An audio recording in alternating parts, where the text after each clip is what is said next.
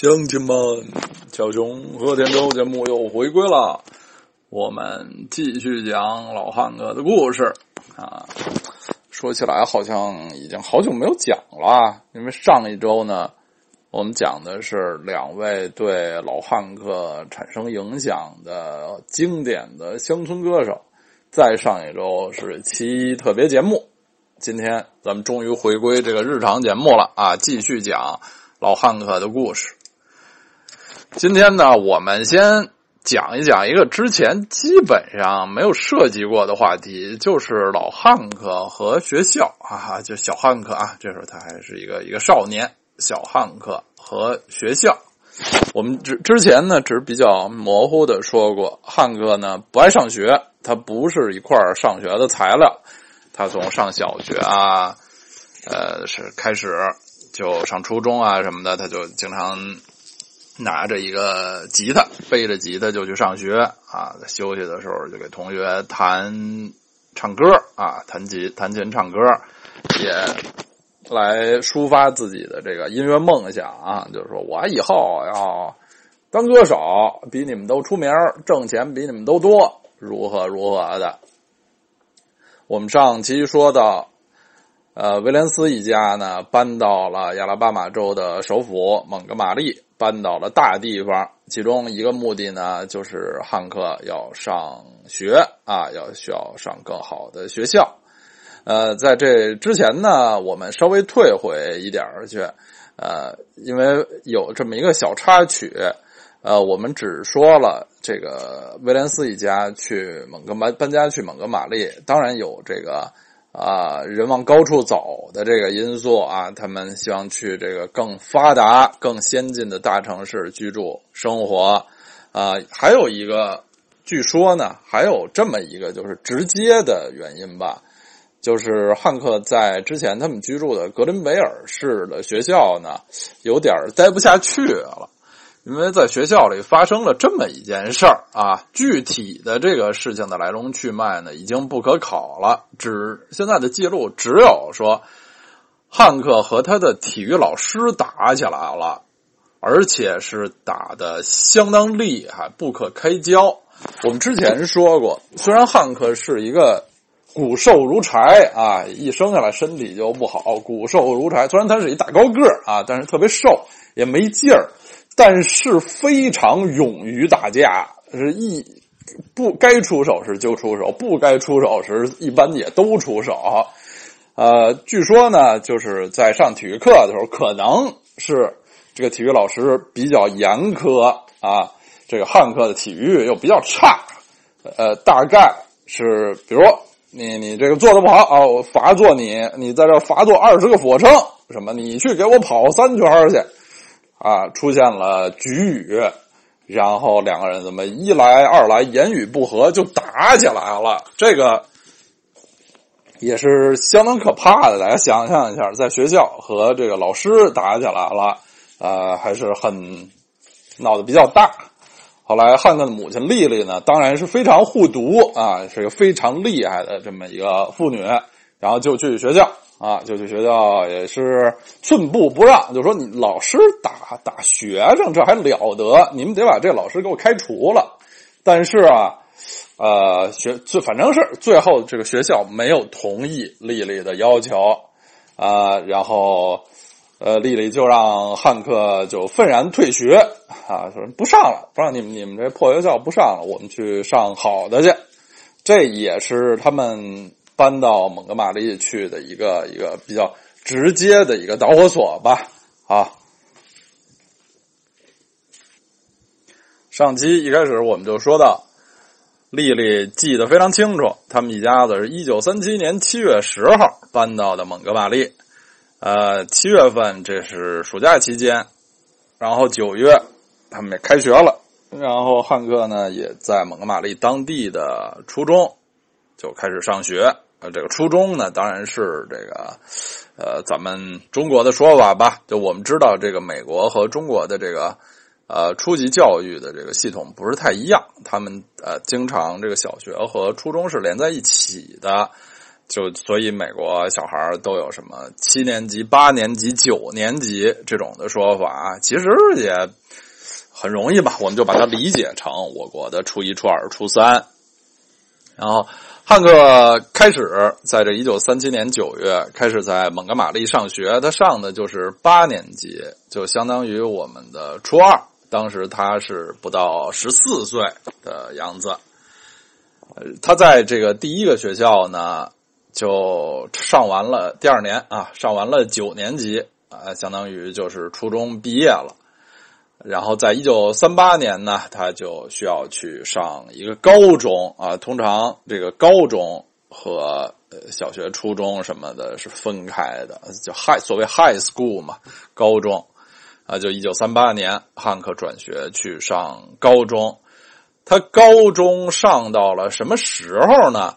其实就是上了一年，到一九三九年的十月，也就是他过完十六岁生日以后不久，啊，汉克·威廉斯就彻底的退学了，就退学从事音乐事业了，可以这样说。然后，当然就是一辈子再没有返回过校园啊，没有接受过这种。正规的教育，所以，我如果我们想象一下，汉克·威廉斯这么一个青年人求职要填简历，他的教育这栏有什么文化水平？那就是一个初中毕业，他就是上完了九年级，上高中呢上了一年就退学了，没有上下去，因为他实在是不喜欢上学。总觉得这个上学呢是一个麻烦事儿，和和他这个生活中的重要的事情，也就是音乐呢有矛盾有冲突啊，让他没有时没有更多的时间来这个练琴、呃唱歌、演出、卖唱什么这些的，他就不喜欢上学。呃，后来也丽丽呢对他的这个。啊，追求音乐事业也一直很理解、很支持啊，也就看出他也上不下去了，就同意同意他退学了。啊，我们知道汉克·威廉斯是一位非常优秀的天才的创作歌手，他当然不光是写曲，也写词。他的歌曲呢，一他的一些最出色的歌曲吧，都是能用非常的。很家常、非常生活化的这些这些词汇来讲述啊一些呃很让让大家非常能能够心灵啊呃有有这些感应、很能感同身受的这些简单的普通人的故事。他其实是有相当有一些这个文学才华的，因为歌词嘛，歌词也是这个文学创造的一部分。但是他的这个文学才华，呃，应该说不是来自于书本和学校学习，他也并不是一个爱读书的人啊。他的这些。这个创作歌词的才能啊，呃，现在看来，我如果我们总结一下呢，也就是来自来源于生活啊，来源于他之前喜欢的这些这些音乐，这些老歌的歌词儿，还有那就是生活了，或者就可以这样说，这个有的事情啊，你。不相信基因，不相信天才是不行的。有的人他就是天才，就这么一个只上过只有初中文化的人啊，他能写出一些啊忧伤的时候，哎呀，非常之忧伤；欢乐的时候呢，又俏皮欢乐。那些字眼儿用的之准确，押韵那么的服帖，那么的合适，能写出那些那么好的歌词。你也只能说他就是一个天才。汉克做歌手的这个心是如此的坚决，他们全家呢也是劲儿往一处使。来到蒙哥马利的这个第一年的圣诞节，一九三七年的圣诞节，他母亲呢给他的圣诞礼物就是一把新吉他啊，是一把要高级的多的吉吉布森啊吉布森吉他，哎是。在当时啊，也在他们家算是一笔大投资了啊，很可能呃是他们家当时最贵的一件家伙事儿。因为那时候也没有什么呃家用别的家用电器什么的，而这这么一把正经的吉他呢，呃也是相当的还还还挺挺值钱，挺了不起。为什么要给他买一把好吉他呢？之前我们也说过啊，在蒙哥马利这样的大一些的城市呢，那时候经常会有 talent show，就是才艺大赛，让这个普通人啊来这个唱歌啊什么的这种才艺大赛。当时在蒙哥马利的一个叫做帝国戏院 （Empire Theatre），每周五的晚上呢，都会有这么一个呃才艺大赛，就本地的这些所谓素人能够有机会。上台表演，汉克呢很快就开始参加在这个帝国剧院的才艺大赛。后来呢，呃，当汉克成名甚至去世之后，再采访丽丽，呃，还有他身边的人谈起这个汉克参加才艺大赛的时候，好像大家的回忆就跟他只参加了那么一次比赛啊，参加了一届比赛似的。实际上呢，这个才艺大赛并并不是像咱们现在看到的这些电视真人秀什么，它有一季有什么海选啊、初赛、半决赛、决赛什么的。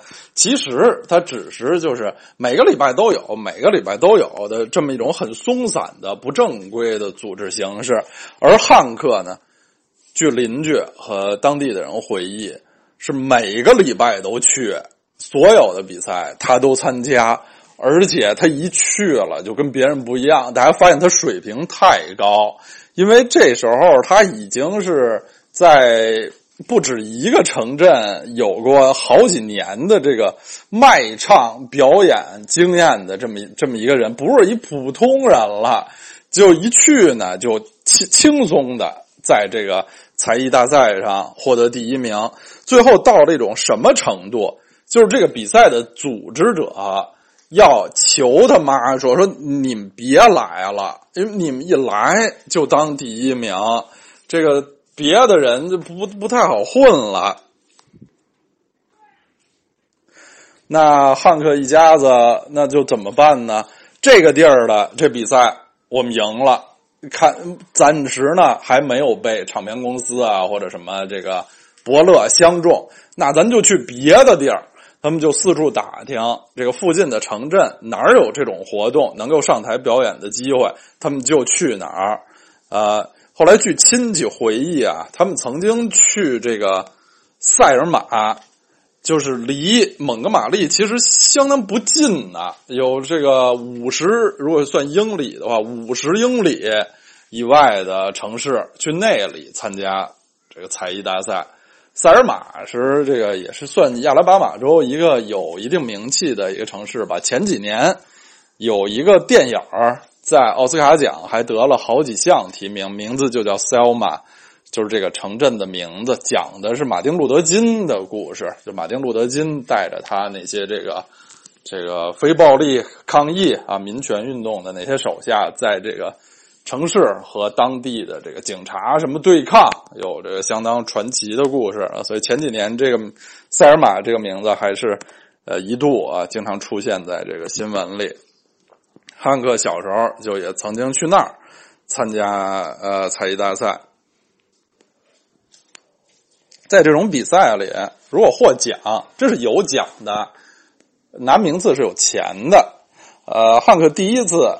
得冠军得第一呢，就得了十五块钱啊！这十五块钱，呃，在当初这不是一笔小钱，还是挺带劲的啊！但是呢，他就拿这钱，好像就跟朋友出去 party 啊，吃喝什么的，几下就造光了啊！这也是一个相当不祥的预兆啊！他母亲丽丽对此也是非常愤怒啊，非常的失望啊，对他的这种行为，所以后来呢。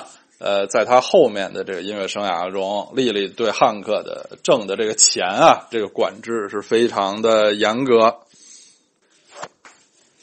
在这个比赛中，一时没有能出人头地，啊，汉克他还有别的办法。我们上次说过，蒙哥马利有一种之前他们居住的小城镇都没有的高级事物，就是广播电台。这广播电台那时候的三七年的广播电台，可比现在的电视台什么还要带劲的多。呃，正好呢，就离汉克他家步行距离步行可达的，就是亚拉巴马州呃这个蒙哥马利啊，亚拉巴马州首府蒙哥马利市唯一的广播电台。汉克就开始去这个广播电台毛遂自荐，毛遂自荐呢啊，一开始不成功，一一个小孩子嘛啊，未成年的小孩子，人家都不爱搭理他，然后他也不气馁，他就开始在这个广播电台外头摆摊卖唱。他这个摆摊卖唱啊，还真是摆摊他不光是唱歌、弹吉他、唱歌。他还兼卖花生豆啊！我们前面说过啊，汉克很擅长卖花生米，他就在这儿一边弹着吉他一边卖花生米。就是说，你走走来走去的，被他认为一定是那个广播电台工作的人，他把人拦下，就是说这个哎先生，就是不是想听我这唱的怎么样？你要没没有兴趣唱，你买包花生米吧。你看我这么穷苦啊，这个支援一下我们这种这个。奋斗中的年轻艺人啊，就非常的这个锲而不舍啊，有时间呢就去这个广播电台门门口也跟上班似的。终于有这么一天，他就被这个广播电台里面的人还是啊看上了，就有这么一位啊广播电台里的这还还算是一位高管吧啊，其实呢也是之前。对他有所耳闻，就知道现在有这么一孩子在本地的这些才艺大赛中呢频频的这个取胜，啊，后来听说呢，就是在我们这个电台门口卖唱的这么一个瘦孩子，然后一听唱的还还可以，啊，确实不错，那就那就给他一个机会吧，反正那时候这个他们也没有那么多的真正的这个自制节目，这个美国的这个。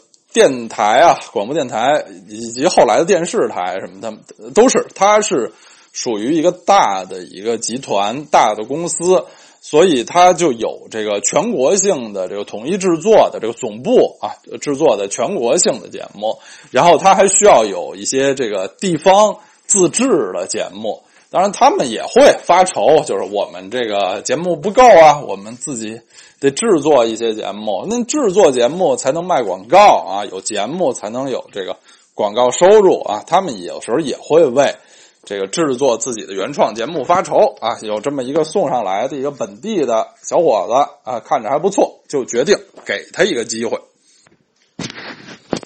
那时候的汉克当然还没有什么自己原创的歌曲，他就翻唱一些当时流行的这个乡村歌曲什么的，啊，一下就很受欢迎。这个很受欢迎呢，一半是真的受欢迎，另一半啊，就是得益于他母亲丽丽，就找的托啊。那时候呢，大家都是如果听到电台一个什么好的节目啊，就要。给电台打电话，打电话说我要点播谁谁谁什么节目好啊，我们还要听。丽丽呢就找她认识的人，就当托给这个电台打电话，说就那个前面那个唱歌的唱歌的孩子，The Singing Kid，你说也大家那时候都闹不清他叫什么名字，就说呃来我们要听那个唱歌的小孩啊，就要听他要听他，然后一帮一拨人就打电话。这电台也就也就信了啊，就这一方面唱的确实不错啊，一方面呢有这托这么一一炒作啊，电台觉得哎这这事儿干得过，这事儿行，而且汉克呢从小也是一个非常聪明啊，呃他这个不喝醉了的时候还是还是比较明白啊，会办事儿的这么一个一个孩子啊，也能说会道，伶牙俐齿的，就获得了这个电台人的信任。最后呢，一来二去，电台呢就真正的给了他一份工作，就是他拥有了一个自己的节目，一周播出两次，每次十五分钟。这个节目啊，就真的是属于他的。他既是在这个节目中的这个歌唱演员，他既唱歌，他也是主持人。就是说，这这这十五分钟就他就他一个人，就他。当然，他会这个要有这个。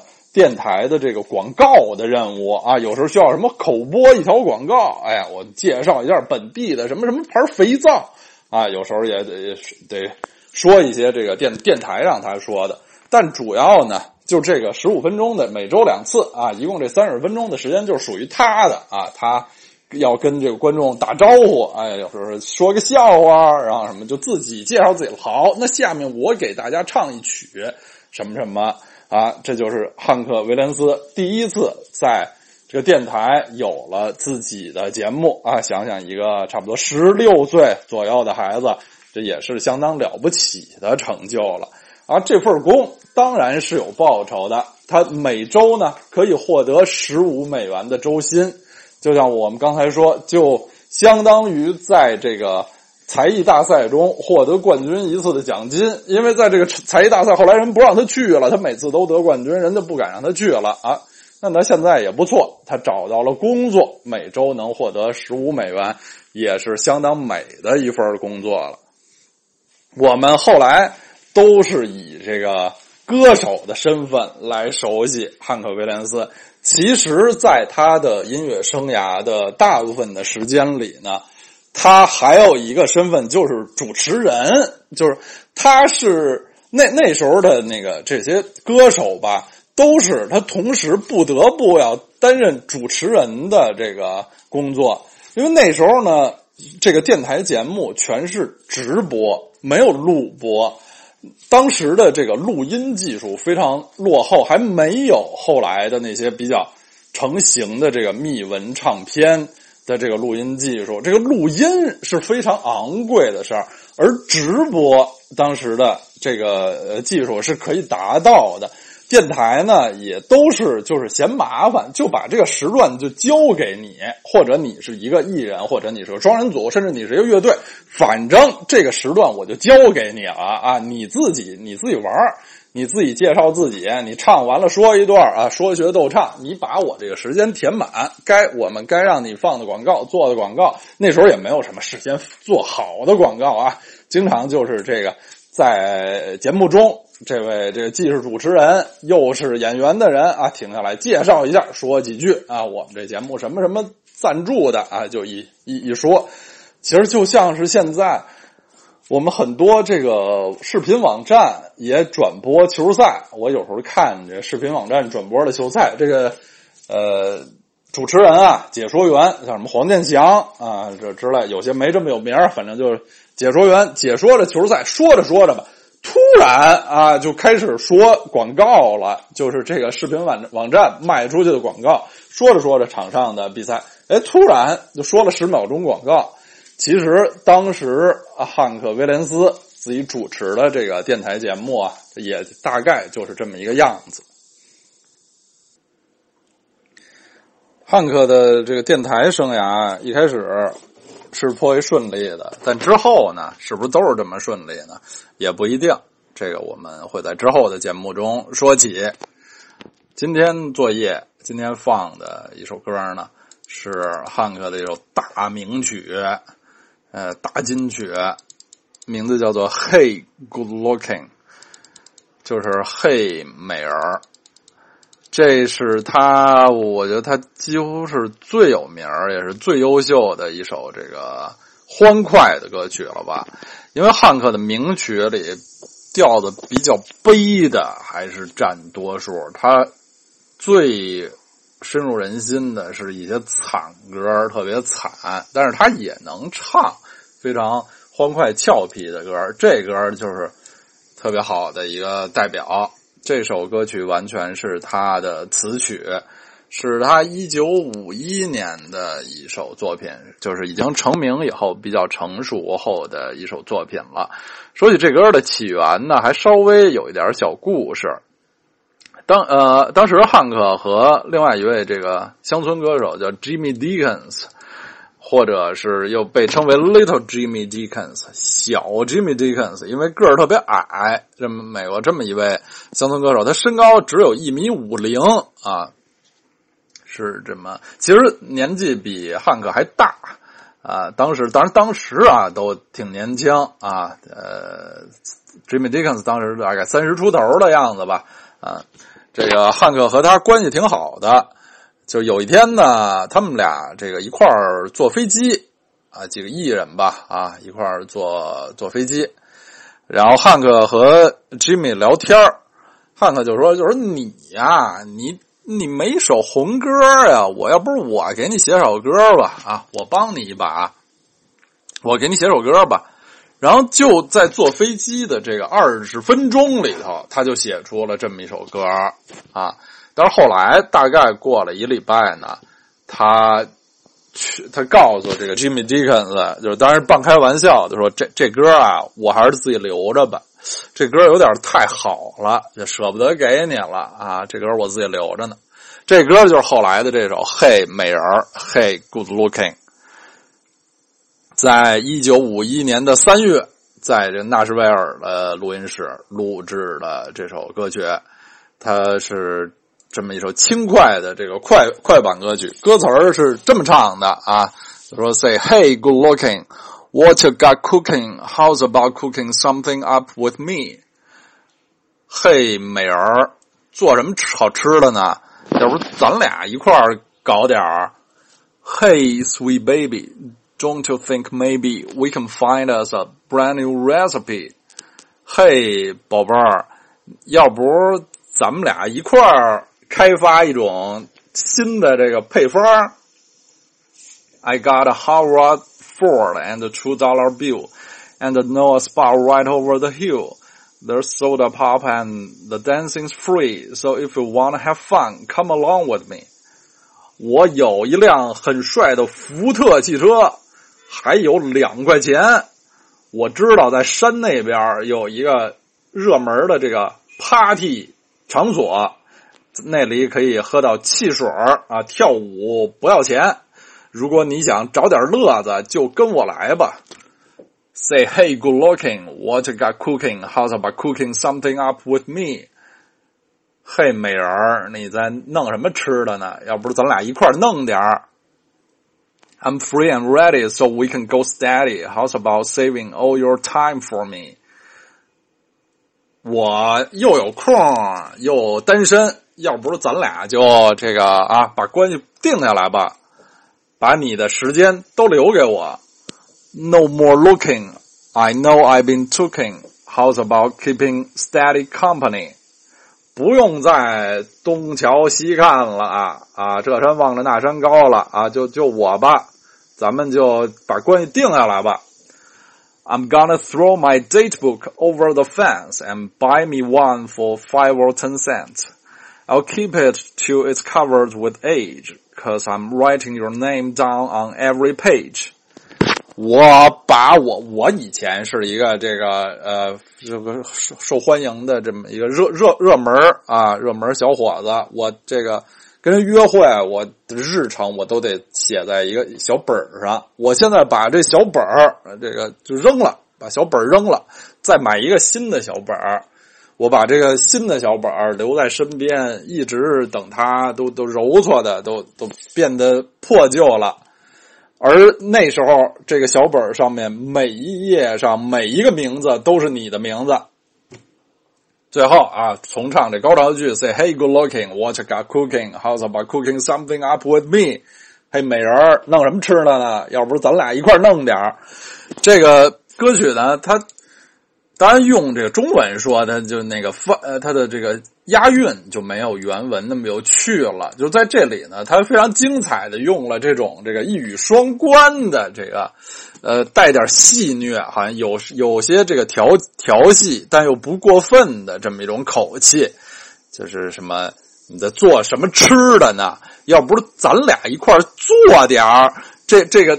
第二句里的这个做点呢，有一些言外之意啊，还有什么？我们我们来想出一种新的做法，一种新的这个配方，什么的，呃，前面都有这个这种，有一有一些这个戏戏谑的这个意思，但后面呢，这个词儿就其实很严肃，就还是非常严肃的在追求这个女主角的啊，要他们把关系确定下来。什么这个这种表白的，把每一页都书的每一页都写着你的名字什么的，又非常的深情啊。很有意思的这么一首歌。这首歌还有一个很很巨大的一个意义呢，就是它是现在留存下来的有视频资料的汉克·威廉斯现场表演的仅有的几首歌之一，恐怕在这个完整程度上是最完整的。就是我们现在可以在网上。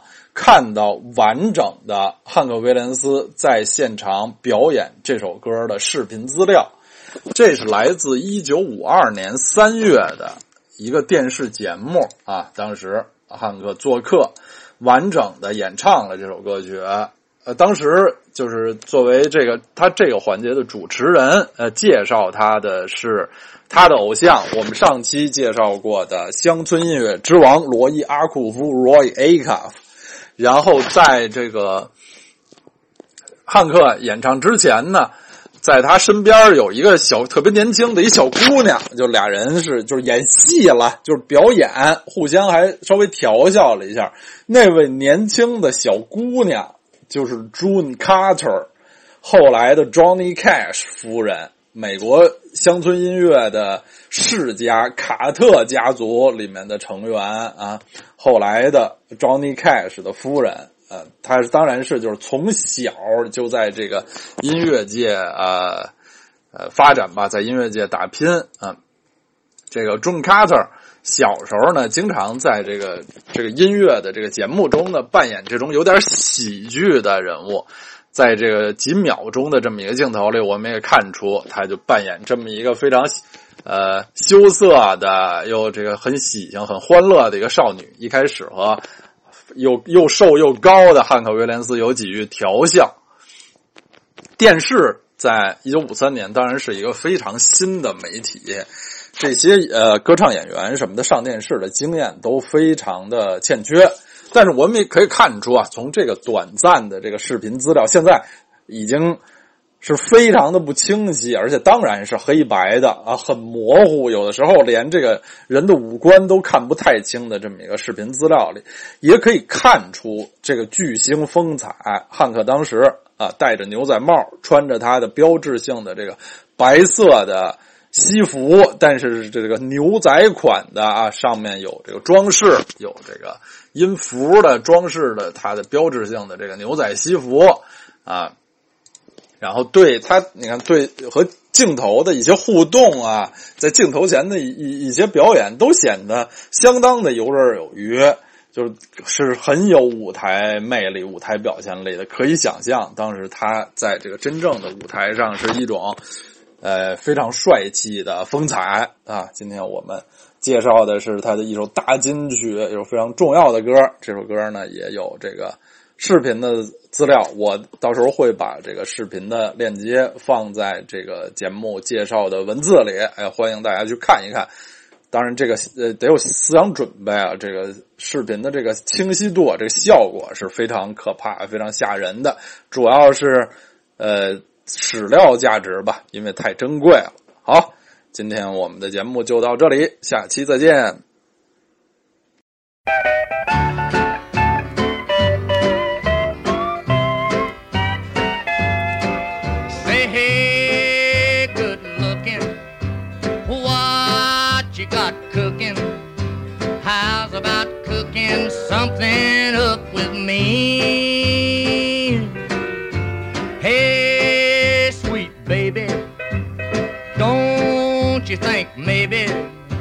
Could find us a brand new recipe? I got a hot rod Ford and a two dollar bill, and I know a spot right over the hill. There's soda pop and the dancing's free. So if you wanna have fun, come along with me. Say, hey, good looking, what you got cooking? How's about cooking something up